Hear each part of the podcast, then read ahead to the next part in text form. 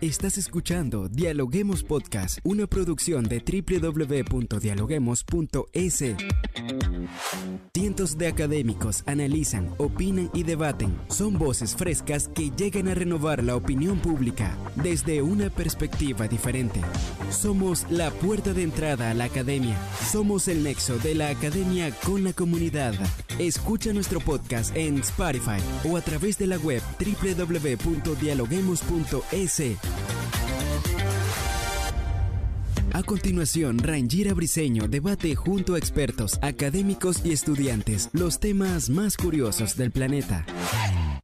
Hola, ¿qué tal amigos? Como siempre, les damos la bienvenida a un nuevo episodio de podcast. Soy Rangira Briseño y estoy lista ya para dialogar con los académicos de las universidades más prestigiosas del país. En este contexto hablamos de lo que sucede en el Ecuador con respecto a la ola de inseguridad. La explosión de una bomba dejó muertos y personas heridas en Guayaquil. En los últimos meses, Ecuador experimenta una oleada de violencia que tiene al narcotráfico como protagonista principal. Parece que la inseguridad ha llegado a unos niveles nunca vistos asesinatos, sicariatos, explosiones y otros delitos. En una reciente entrevista con un medio local, el presidente de la República, Guillermo Lazo, ha reconocido a la inseguridad como uno de los principales problemas que tiene el país. El problema de seguridad está fundamentalmente focalizado en la provincia de Esmeralda y en el sector sur de la ciudad de Guayaquil, que es el sector portuario.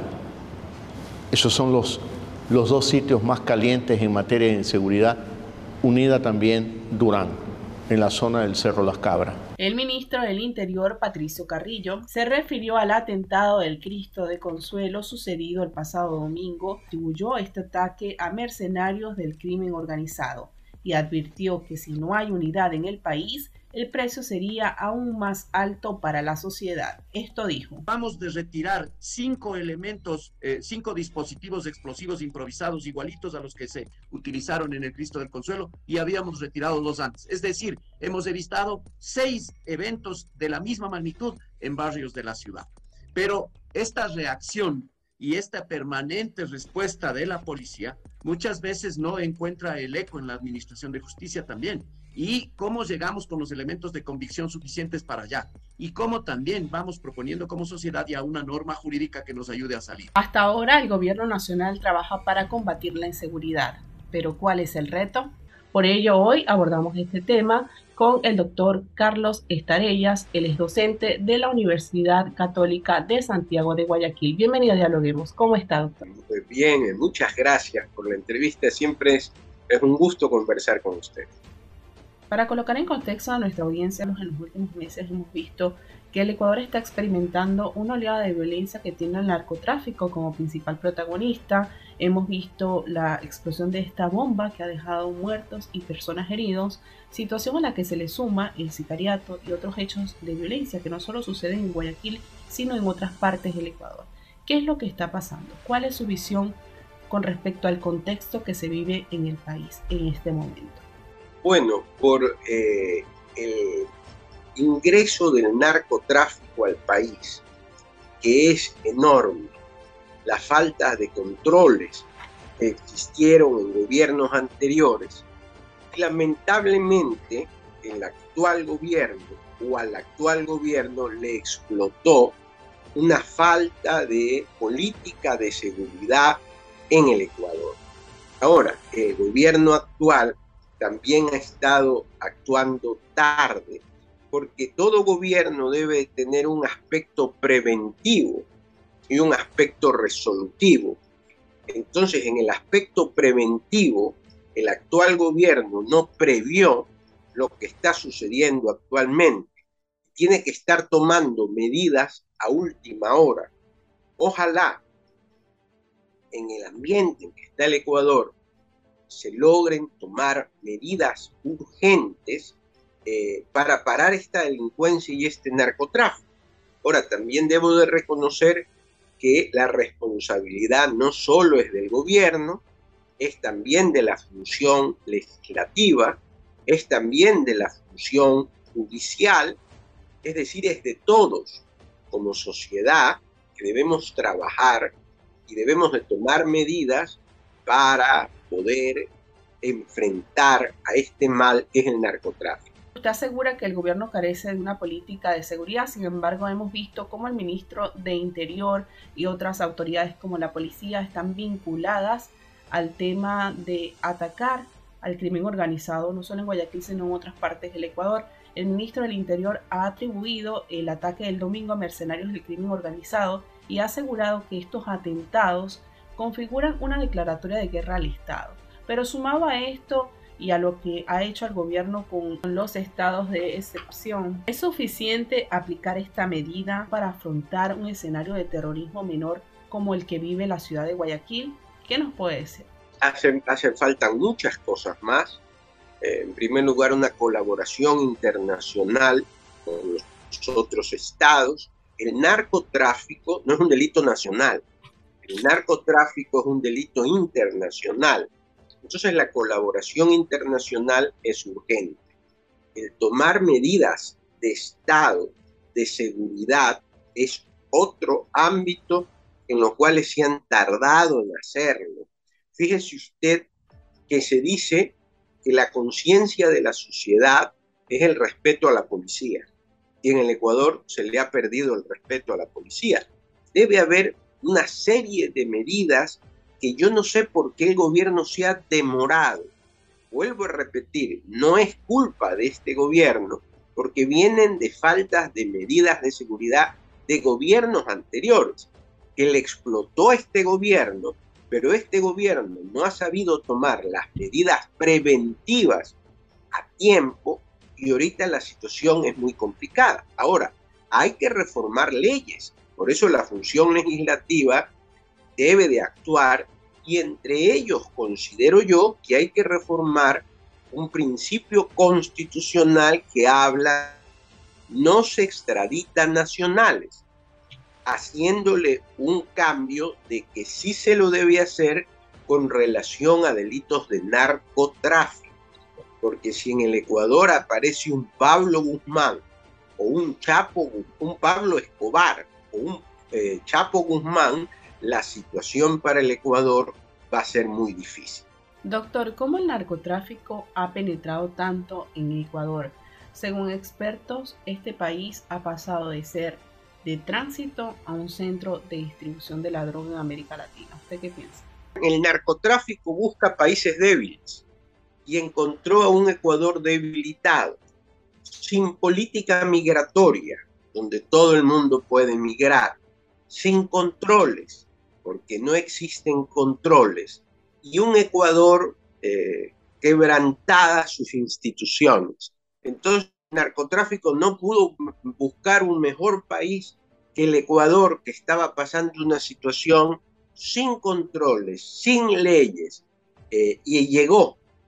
Y eso ha explotado y le ha explotado a un gobierno que es el que, le que lamentablemente, a pesar de las buenas intenciones del presidente, es un gobierno débil, un gobierno muy débil. Doctor, muchos expertos en materia de seguridad aseguran que el problema es que las acciones que ha promovido el gobierno solo son iniciativas, quedan en eso. Según su visión, ¿cómo se debe abordar la seguridad que está marcada por los ataques de violencia extrema?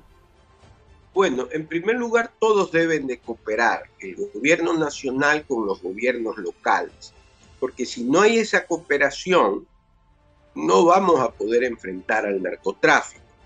Eso es fundamental.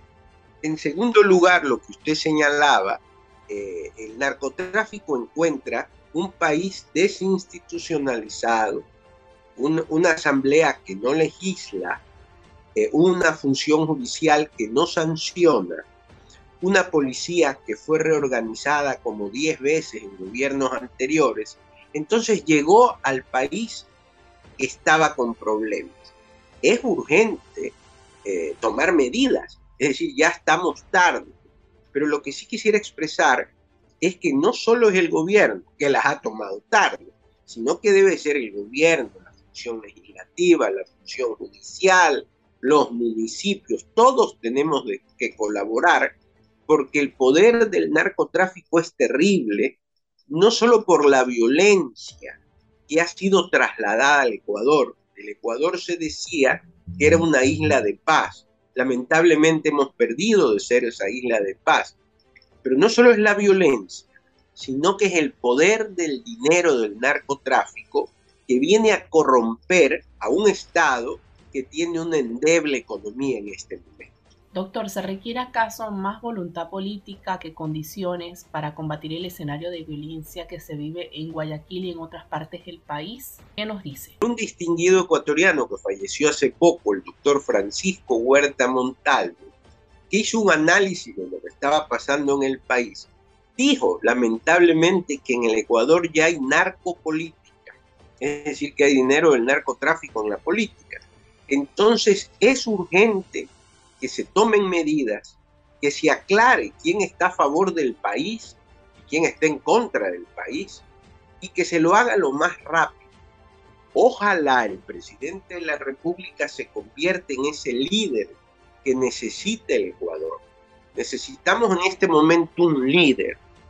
Yo aspiro y espero que el presidente Lazo se convierta en eso. Bien, doctor, ya para ir finalizando a propósito de este tema, desde la Universidad Católica de Santiago de Guayaquil, van a abordar precisamente el tema del narcotráfico a través de la Cátedra de Derecho Internacional Privado. ¿Nos quiere contar un poco de qué se trata esta actividad? ¿Y, por, qué le han dado, ¿Y por qué le han dado tanta importancia en este contexto en el que, que está pasando, que está atravesando el país? Muy amable. Es que en la clase de Derecho Internacional Privado, que soy profesor, eh, la parte pública y privada, hemos analizado con los alumnos la necesidad de levantar el principio constitucional y de que si hay delincuentes narcotraficantes sean extraditados. Entonces se, han hecho, se ha hecho un trabajo muy importante, se lo podría hacer llegar, eh, y mañana a las seis de la tarde en el auditorio de derecho, los alumnos van a analizar, uno, el problema del, narcotráfico, cómo ha ingresado al Ecuador, y dos, la necesidad de reformar la ley, la ley de extradición y la constitución. Y siempre es bueno eh, escuchar a la juventud, lo que piensa la juventud, y más aún una juventud que estudie. Así es, doctor. Si nos quiere dejar alguna reflexión final con respecto a este tema el día de hoy. Sí, la reflexión sería de que la Universidad Ecuatoriana debe de pronunciarse sobre los problemas del país, que no solo es ir y dictar clases, sino pronunciarse sobre los problemas del Ecuador, involucrar a los alumnos que estén conscientes de los peligros que hay lamentablemente en el Ecuador de hoy. Ojalá que todo salga bien el día de mañana. Así es, doctor, la inseguridad en el país no es una percepción, es una realidad y un tema de preocupación para todos. Muchas gracias por acompañarnos en este episodio de Dialoguemos Podcast. Gracias a usted, muy amable, gracias. Gracias por escucharnos. No se olviden de seguirnos en nuestras redes sociales, Facebook, Twitter e Instagram como Dialoguemos Info y visitar nuestra página web dialoguemos.es. Soy Rangira Briseño y seguimos dialogando en podcast. Esto fue Dialoguemos Podcast. Escucha todos los programas de Dialoguemos Podcast en www.dialoguemos.es. Suscríbete para no perderte ningún episodio. Estamos en Spotify. Sigue escuchando Dialoguemos Podcast, el nexo entre la academia y la comunidad.